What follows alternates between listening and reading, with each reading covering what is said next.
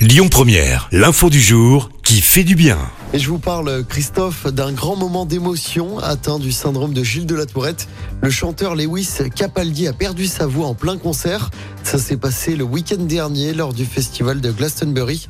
Le chanteur aux millions de disques vendus n'a pas pu terminer sa chanson, mais le public ne lui en a pas tenu rigueur. Le chanteur écossais de 26 ans a été épaulé par les dizaines de milliers de spectateurs présents qui ont interprété la chanson à sa place. Très ému, l'artiste a tenu à aller au bout de sa performance.